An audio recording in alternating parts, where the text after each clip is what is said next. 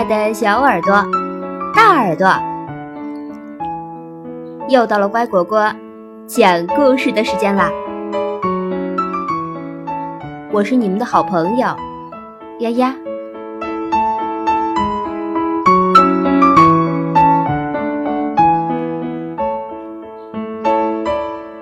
做最受欢迎的自己。歪歪兔社会交往系列图画书十，送给毛毛虫的歌。学会诚信，不撒谎。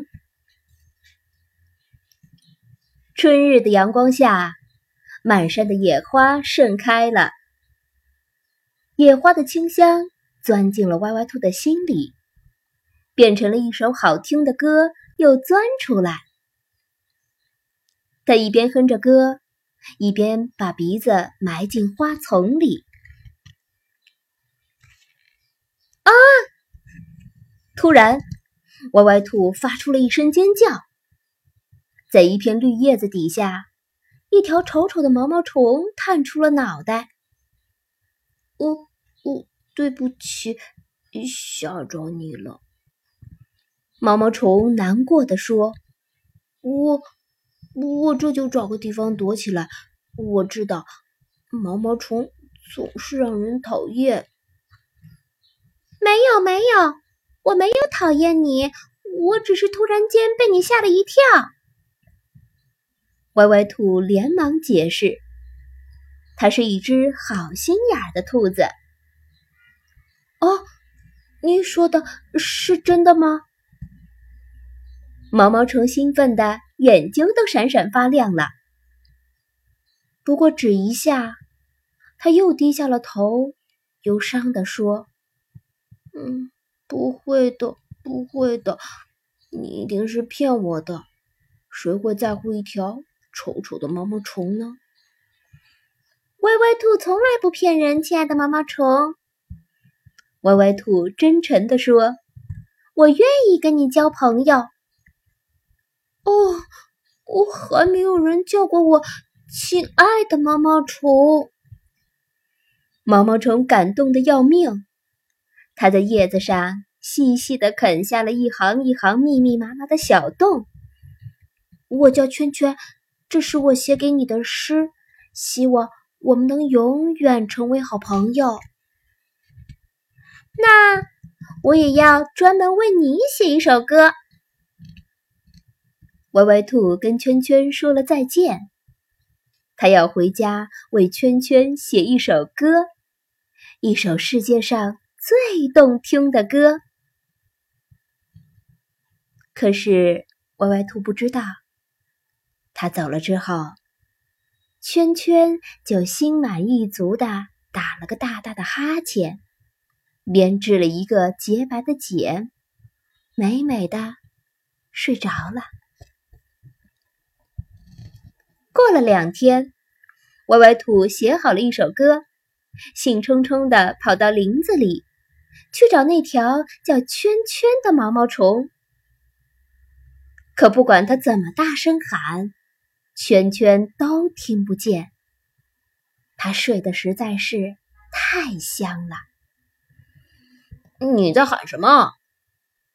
听见喊声，威威龙跑过来问道。当他知道歪歪兔是想为一条毛毛虫唱歌的时候，不以为然地说：“嗯，林子那么大，我看你还是别找了。一首歌又不能当饭吃，谁也不会在乎。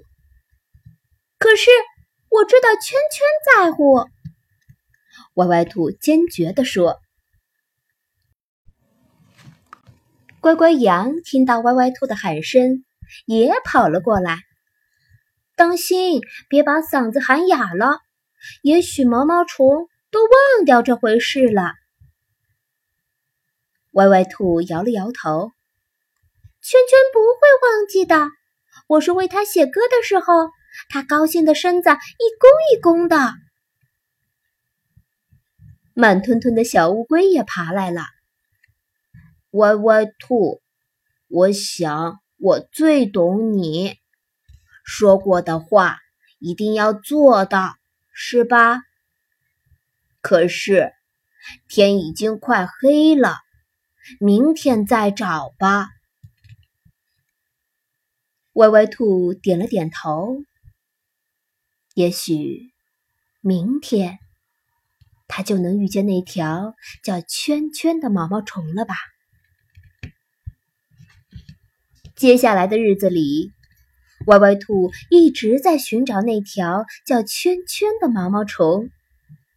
不管是晴天还是阴天，不管是刮风还是下雨，他问过石缝里的蚂蚁，问过草丛里的蚱蜢，问过花朵上的小蜜蜂，也问过树叶上的金龟子。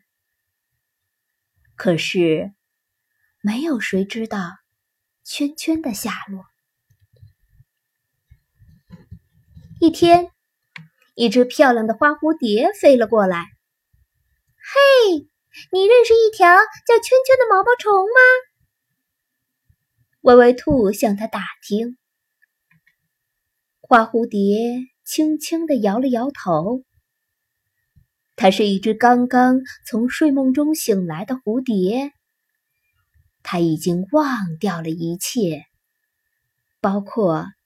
他从前的名字叫圈圈。我不认识你说的毛毛虫，不过我可以跟你一起去寻找。花蝴蝶说不上来是为什么，只觉得喜欢跟歪歪兔在一起。打那以后，花蝴蝶天天陪着歪歪兔。陪着他去找一条叫圈圈的毛毛虫。不管是晴天还是阴天，不管是刮风还是下雨，可是他们一起找了很久很久，找遍了整个树林，也没有找到圈圈的下落。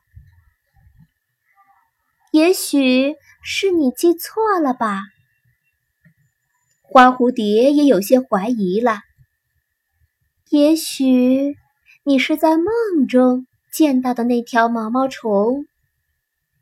当然不会记错。歪歪兔说：“圈圈还给我写了一首诗呢。”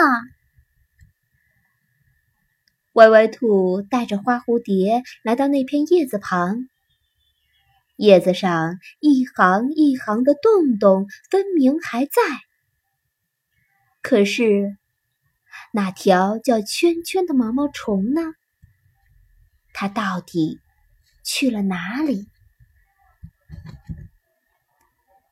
看着歪歪兔一边张望一边远去的背影，花蝴蝶突然有了主意。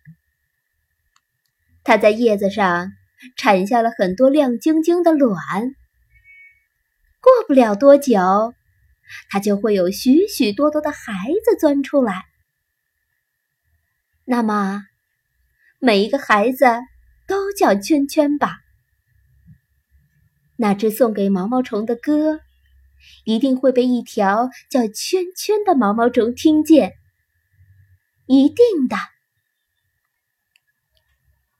今天的故事就讲到这儿，你喜欢吗？感谢收听今天的故事，更多故事请订阅或收藏。乖果果讲故事，再见了。